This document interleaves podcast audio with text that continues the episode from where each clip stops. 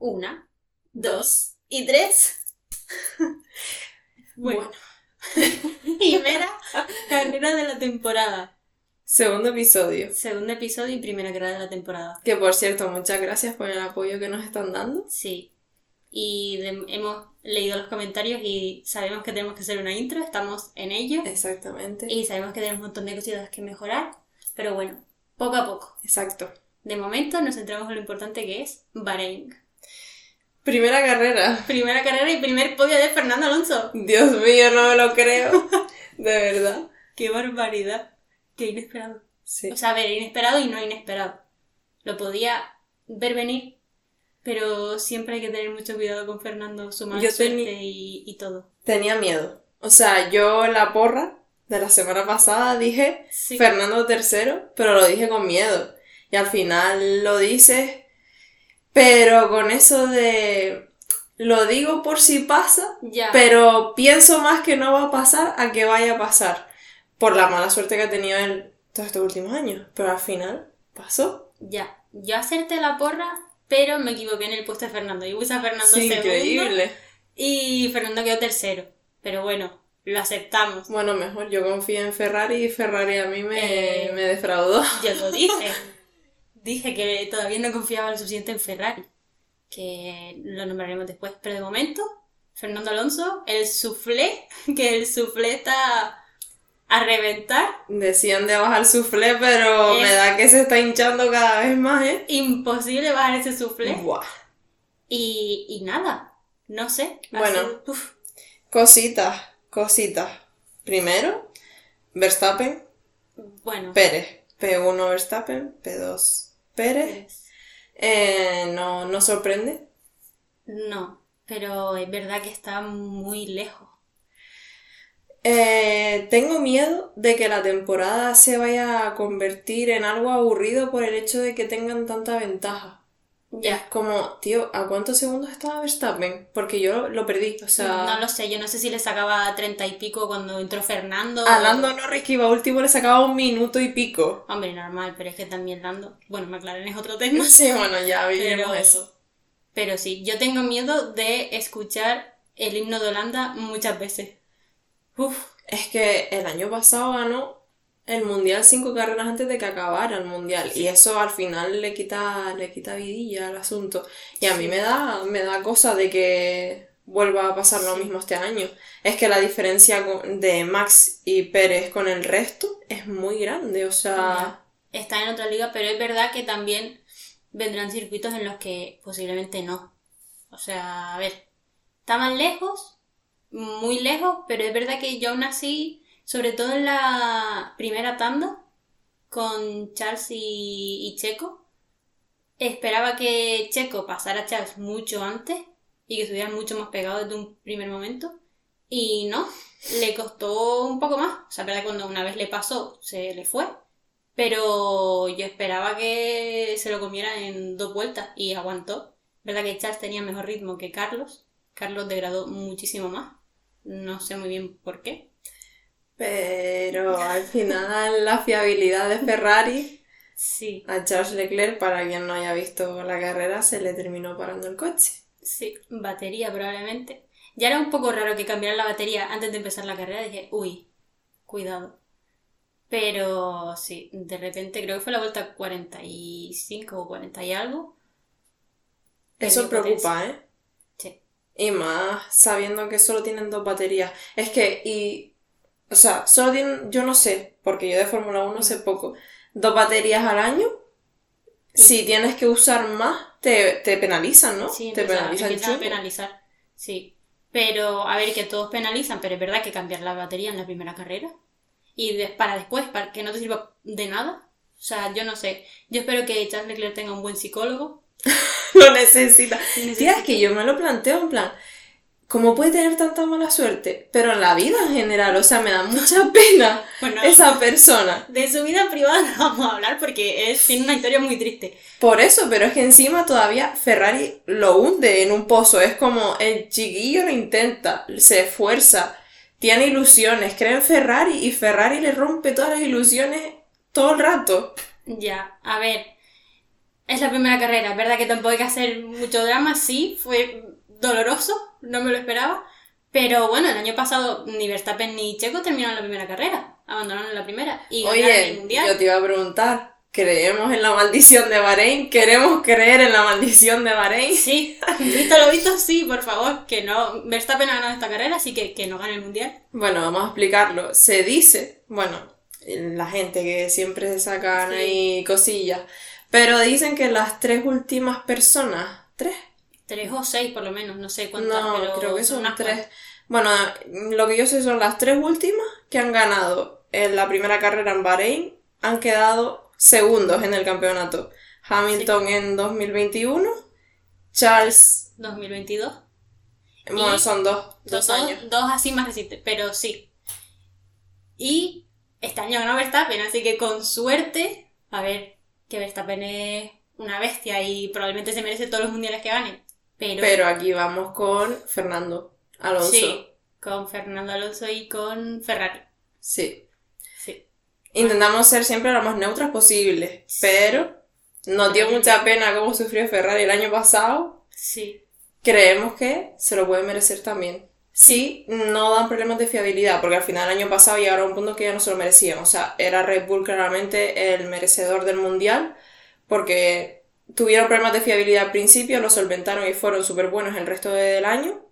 Y Ferrari no, Ferrari no lo supo solventar, porque hasta el último momento tuvieron problemas. Yo creo que están un poco, o sea, es un poco la misma situación del año pasado, pero a la inversa. O sea, sale de aquí un Red Bull con un 1-2 muy sobrado, muy potente, y el año pasado fue un 1-2 de Ferrari, que es verdad que Red Bull se les ve más cauteloso, porque Ferrari el año pasado con el 1-2, poco más que era como que, wow, se van a pasear este mundial.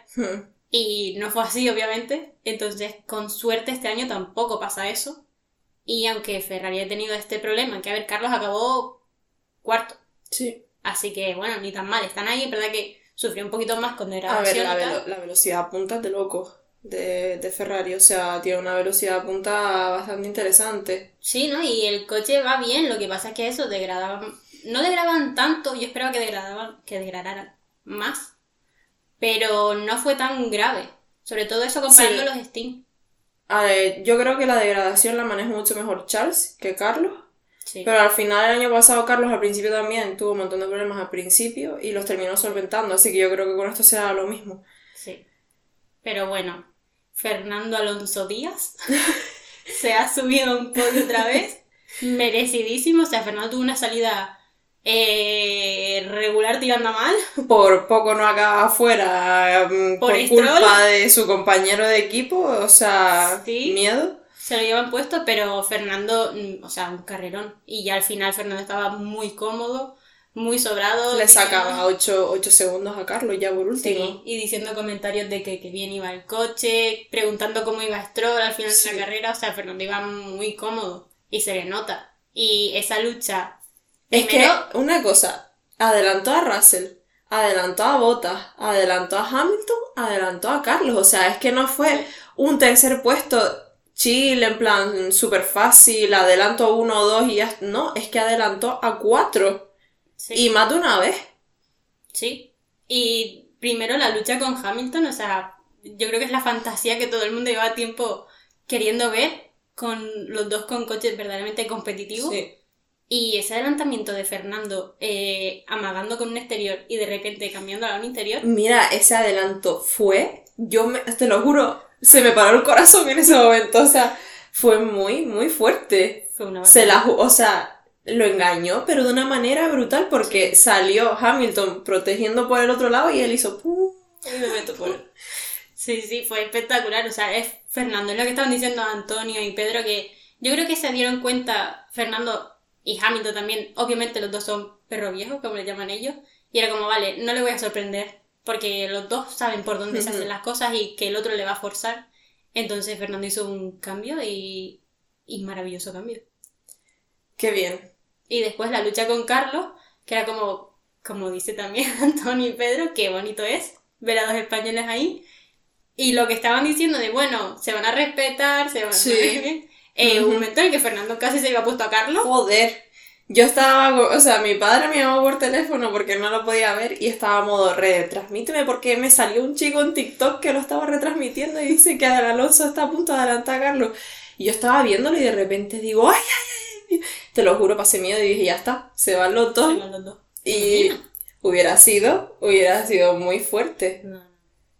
Pero bueno, primer podio de Fernando, espero que sean muchísimos más. Espero Ojalá. que la 33 en nada, que llegará. Y, y nada, después del resto, eso, Red Bull muy superior. Y después pasaron cosas cómicas. Muy punto de graciosa. ver. A Este, mí, este eh, Las tres penalizaciones a Esteban Ocon Fueron tres, no fueron más. Para mí que fueron cuatro o cinco. fueron tres. Fue la primera por posicionarse mal en el puesto de salida. La segunda por haber incumplido la primera. Porque no cumplieron, o sea, le pusieron una penalización de 5 segundos, Sí. pero cuando hicieron el pit stop no contaron bien los 5 Exactamente. segundos. No, se les olvidó llegar hasta 5. Y la tercera fue por ir a demasiada velocidad en el pit lane. O sea, 20 segundos de penalización. Porque la primera fue de 5, la segunda de 10 y la tercera de 5. Y decidió el hombre abandonar. Porque, ¿qué, qué vas a hacer tú con 20 segundos de penalización? No sé qué motivo dieron para abandonar, pero nadie Ah, se que hay que dar un motivo para abandonar. No, pero normalmente abandonas por algún fallo o algo en el coche, no porque te hayan penalizado mucho, no lo sé, no se penalizó, pero muy A ver. gracioso. Lando Norris no se rindió. Porque también esa es otra. McLaren. McLaren y Alpine. ¿Dónde están? Alpine. Alpine, Alpine. ¿Dónde están? Porque yo no lo sé. No ¿Dónde están. están? Ni están ni se les espera, creo yo. O sea, es muy heavy. O sea, a mí me parece. Lo de Alpine creo que puede llegar porque al final Gasly quedó noveno. O sea, al final Sí. poco a poco pueden ir subiendo. Pero es que McLaren desde los test se les veía mal. Y se, pe- se esperaba que trajera alguna mejora para la carrera, pero es que yo creo que han empeorado en vez de mejorar. O sea, O sea, McLaren, bueno, a ver, Alpine creo que está básicamente donde estaba el año pasado. Está más o menos, porque esos puestos, es verdad que eh, Ocon abandonó, pero Gasly estaba noveno y creo que más o menos son posiciones aceptables en comparación con el año pasado. McLaren, eh, Piastri abandona por un fallo.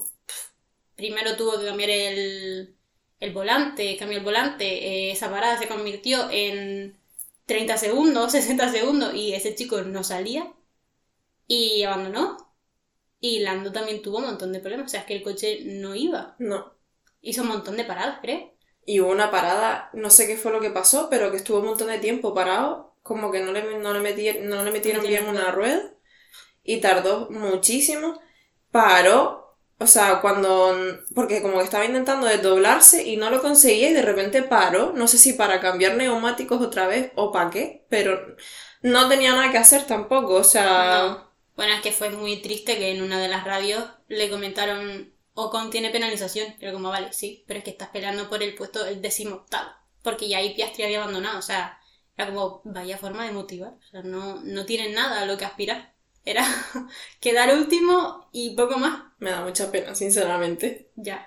Ricciardo tiene que estar muy contento Joder. con sus 20 millones de dólares Se y su tiene- camisetita de Red Bull. se tiene que estar literalmente descojonando. O sea, tiene que... eh, Los memes, porque los TikTok, los memes de TikTok después de las carreras, bueno, después de la, la clasificación, cuando se... La típica foto esta de la niña viendo la casa ardiendo, Sí. pero con la cara de Sí. Ricciardo viendo a McLaren ahí ardiendo, es que es literalmente así. Sí. O sea, no tienen un coche competitivo y no, lo- no lo llevan teniendo desde hace tiempo. No, pero una cosa es no tener un coche competitivo, pero estar en media tabla. Y otra cosa es el desastre de hoy. Ya. O sea, es que es eso, ni estar ni se les espera. A mí me preocupa porque Lando Norris tiene un contrato hasta 2025. Eso es... Eso es tiempo, pero haberlo pensado antes, Ya. no lo sé. O sea, No sé si es que McLaren eh, clarísimamente se quería asegurar a Lando. Porque Carlos se les escapó sin Sí, darse claro. cuenta y se quisieron asegurar a Lando. Pero yo creo que Lando se lo debería haber pensado un poquito mejor. Sí, bueno, o sea, eso ya.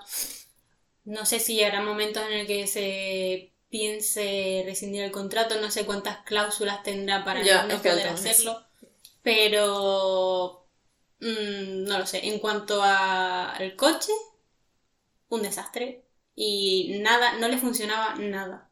No. O sea, ni blandas, ni duras, nada. Así que no sé hacia dónde va McLaren. Lo Mm. veremos en futuras eh, carreras. Eh, no sé hacia dónde va tampoco Ferrari, porque es eso, fiabilidad en la primera carrera, que vale, ningún drama. Pero el problema con Ferrari es que ya del año pasado hay miedo. Porque es como, vale, en Red Bull los ves y confías en que tienen un fallo, pero confías en que a lo largo de la temporada lo van a arreglar. Eh, Ferrari hizo todo lo contrario, eh, lo contrario el año pasado. O sea, de muy bien, solo empeoraron. No mejoraron nada. No, no. Entonces, eh, da miedo. Ferrari da miedo y tiene incógnitas ahí serias. Bueno, vamos a tener fe.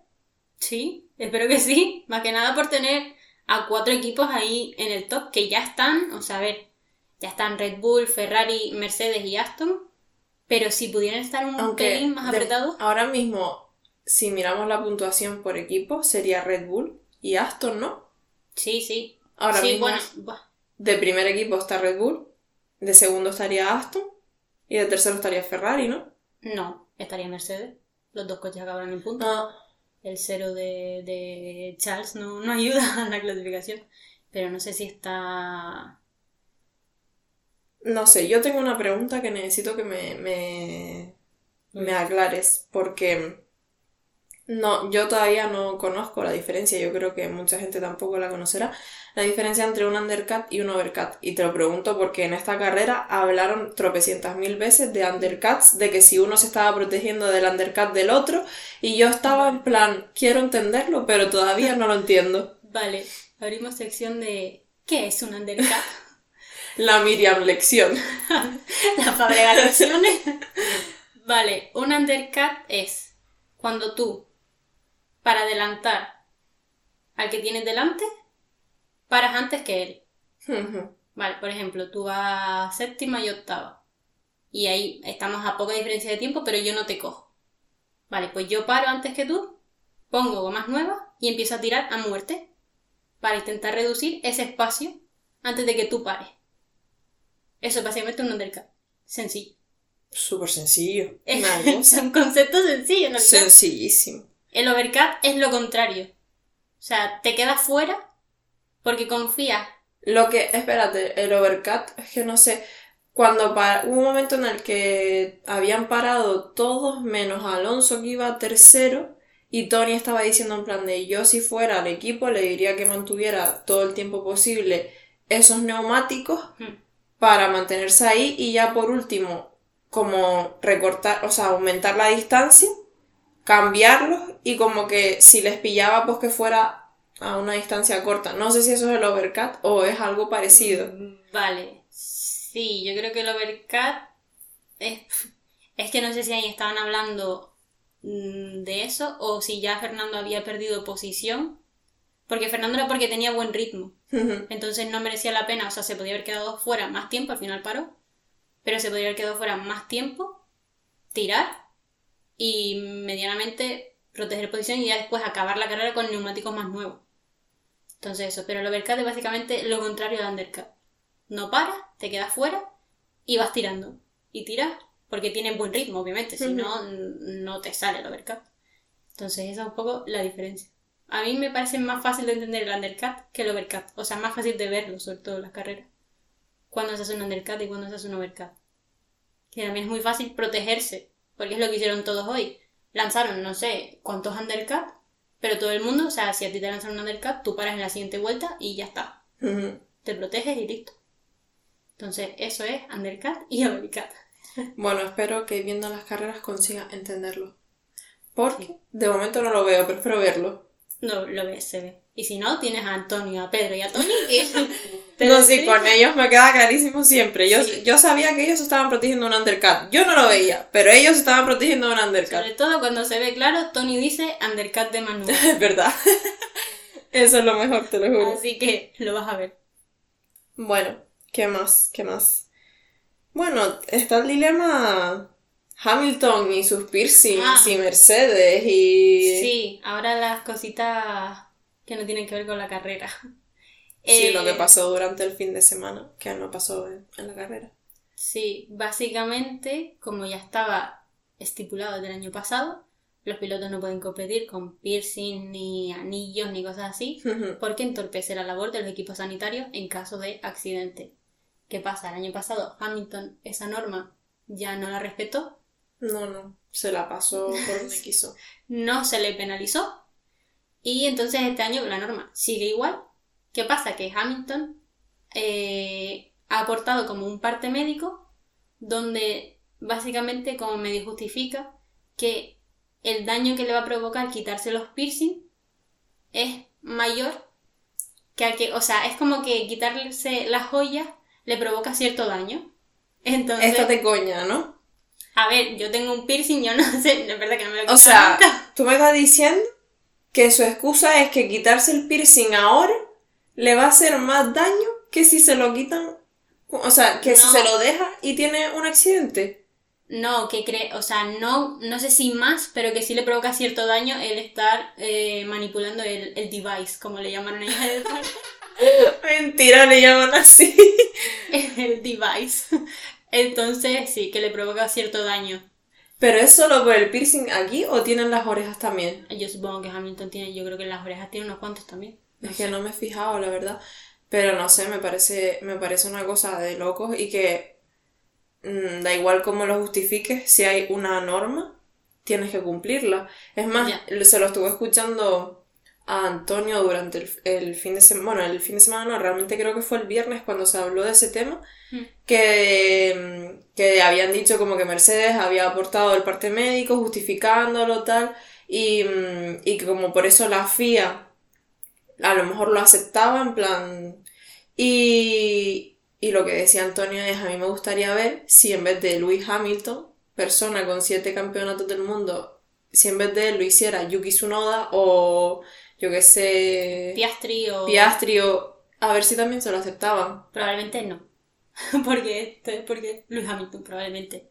A lo mejor mm, aceptaría también el parte médico.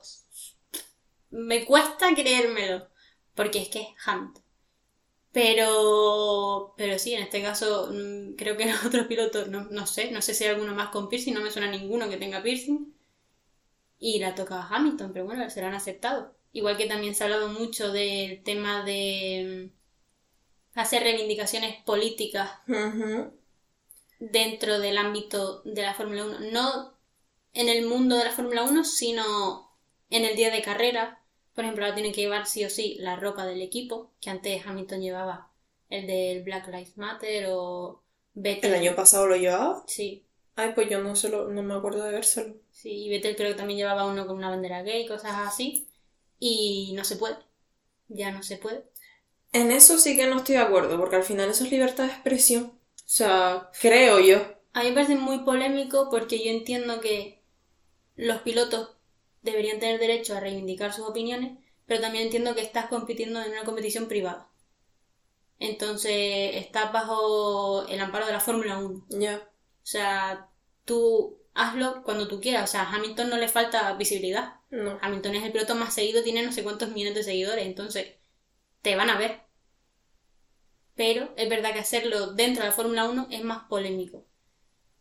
Que a mí me daría igual que se pusiera una camiseta, mira tú, me parece bien. Pero entiendo que sea un tema complicado para la competición. Pero bueno, vamos, que la conclusión, que va a seguir con los piercing, ¿no? Que Sí, no sí. se lo- Es que si no se los quitó el año pasado y se lo dejaron pasar, porque el año pasado pusieron justificación, creo que no. ¿O Mm, sí? No, le dieron hasta no sé qué carrera para quitárselo, al final no se lo quitó, no sé qué motivos adjuntaron, al final no, no se le penalizó ni nada y siguió compitiendo. Bueno, pues este año va a ser mismo. Sí, Porque si encima te ponen un parte médico ahí en plan de mira tal, no se lo van a quitar. básicamente. Pero bueno, ¿qué más? ¿Qué más? Em, ¿Qué más? yo estuve escuchando, Mm. o sea, no sé por qué. Hay rumores, veo TikToks, me salen cosas de que el Aston Martin es un coche ilegal, que no sé qué. Supongo yo por el salto que han dado del año pasado a este. Pero pueden haber milagros, creo yo. A ver, Y- sí, es verdad que milagros pasan muy poco, o sea, no mucho. Y a ver, se dice que es un coche ilegal, más que nada, yo creo que por la coña de que, madre mía, es verdad que es una barbaridad el cambio que ha dado Aston Martin. Entonces yo creo que es mucho por hacer la coña de, wow, Fernando Alonso está llevando un coche ilegal. ¿El coche es ilegal? No, obviamente no. Pero es eso, ha dado un salto tan grande que es como, nah, por algún motivo tiene que estar justificado este salto. Pero no, o sea, simplemente es que están haciendo una inversión espectacular en el coche. eh, las horas de túnel de viento son mm, una barbaridad y las están aprovechando bastante bien. Y pues les ha salido un gran coche. rumor que se ha escuchado porque, mm, para quien no lo sepa, el nuevo jefe de em, aerodinámica de Aston Martin Mm, viene de Red Bull. Sí. El Lawrence Stroll se gastó ahí sus buenos dineros Sí.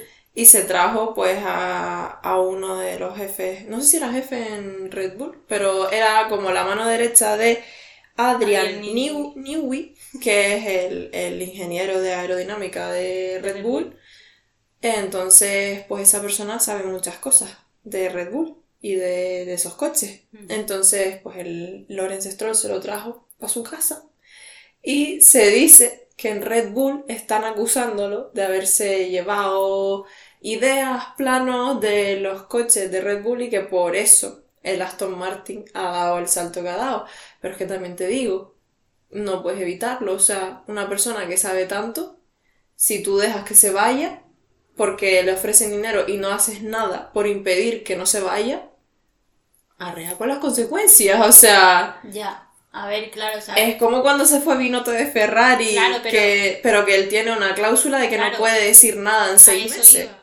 Yo no sé exactamente cuándo se produce el fichaje de esta persona, pero a Binotto sí es verdad que tiene una cláusula de que en seis meses no puede trabajar en otra escudería. También te digo, en seis meses no se olvida lo que has aprendido, ni el concepto del coche. O sea, Binotto se va y en seis meses entra en Mercedes y él va a saber cómo se ha desarrollado el coche y va a saber a por, por dónde va a tirar Ferrari. Entonces, mm, quieras o no, si se va a otro equipo, va a acabar soltando información de lo que había hecho antes, pero es que es lo más normal, o sea, es como en el fútbol, si se va alguien que jugaba con Messi a otro equipo, va a decir, pues Messi mejor le defendemos así, o sea, es que tiene todo el sentido del mundo. Entonces, acusar a alguien de, bueno, le puedes acusar, pero no tienes nada que hacer contra esa persona, o sea, es como, yo simplemente he trasladado mis conocimientos, ya está. Bueno, próxima carrera, Próxima carrera es Jeddah. Arabia Saudí, Jeddah. en dos semanas. En dos semanas, sí. Primer parón ya. me Dios. duele. De verdad, y encima todavía no hay motos. Entonces, cuando haya motos a lo mejor coincide en plan una semana coches, una semana motos. Sí. Y eso alivia un poco, pero cuando son dos semanas la verdad que se hace un poco largo. Pero sí, Jeddah, eh, un circuito muy estrecho en todos los ámbitos. Sí. Eh, Mínimo error, muro. sí, literalmente. Muy propicio a safety car, a muchísimos safety car. Oye, no hubo safety car hoy, ¿eh? ¿No? Hubo virtual por el- lo de Ah, Charles, por lo de Charles, pero no, Pero no nada. pero ya me extrañaría a mí que en Jeddah pasara lo mismo. O sea, no. No, ya. Es, Es que, que- el mínimo error ya. Es un muro. Exacto. Es un muro. Sí, no sé. No sé qué esperar de, de Jeddah, la verdad. No que habrá que esperar a usted. Espero que Aston Martin vaya igual de bien, la verdad. Siempre que todo le vaya bien a Fernando Alonso. A Stroll, que poco se ha hablado de Stroll. eh, Oye, el esfuerzo que ha hecho esta persona. increíble con dos muñecas rotas que hagas eso. Sí. Y más sabiendo la fuerza G que es mover un Sí. volante de la Fórmula 1. Eso es. Sí, es verdad que es, cuesta mucho menos que, por ejemplo, en Fórmula 2. Sí. Pero, joder, esa Igualmente. muñeca. Y aparte, por lo visto también tenía problemas en un pie. Sí, lo estuve escuchando hoy.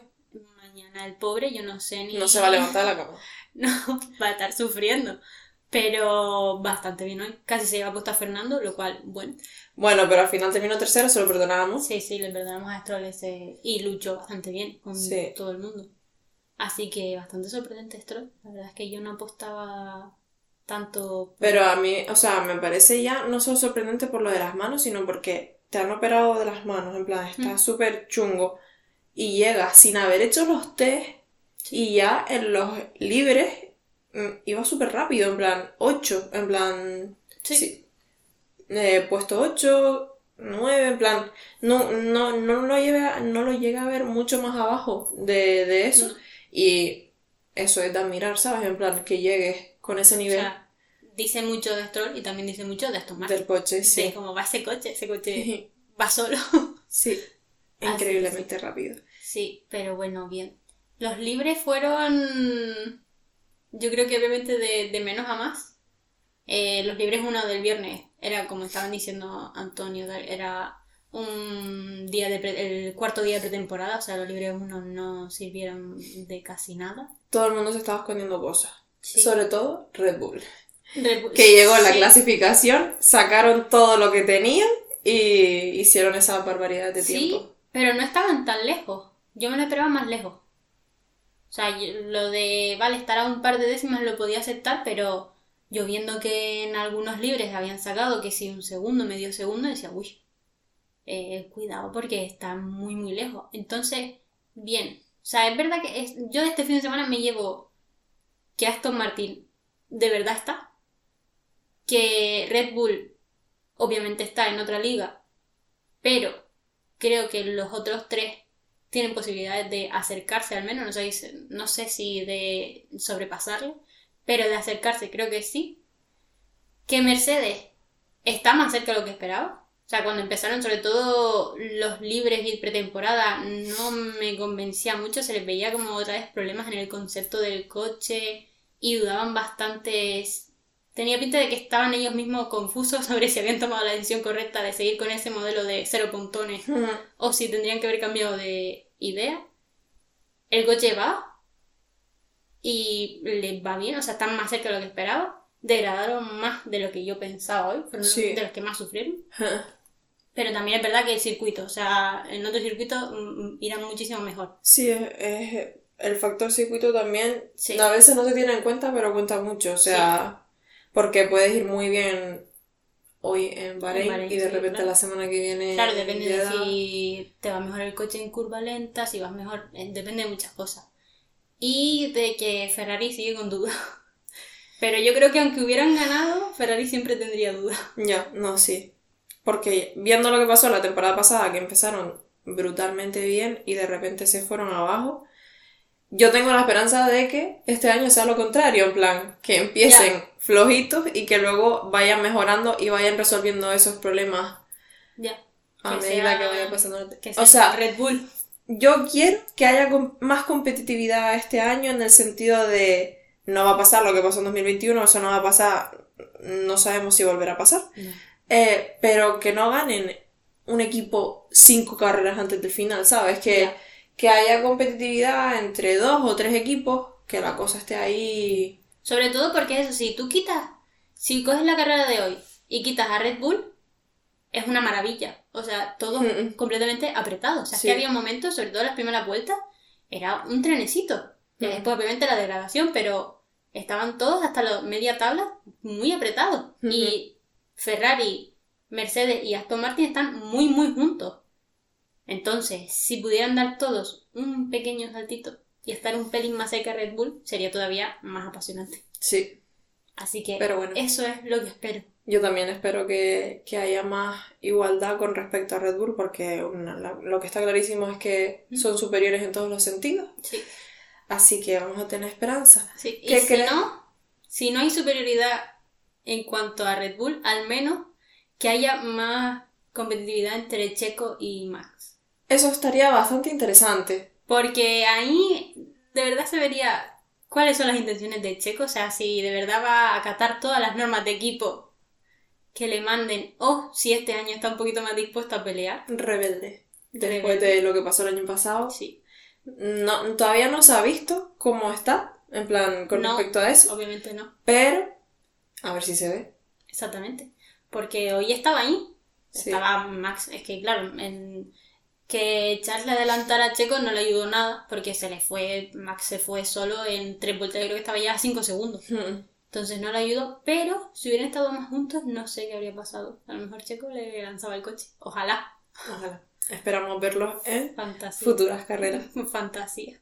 Bueno, con respecto a Jeddah, tenemos que hacer una porra, aunque Uf. todavía no sepamos nada.